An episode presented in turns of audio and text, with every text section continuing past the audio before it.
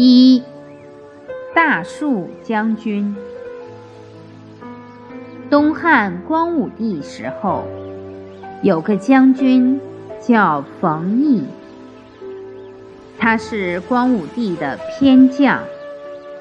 因为打了胜仗，所有的将军都聚在一起，一个个讲述自己有多大的功劳。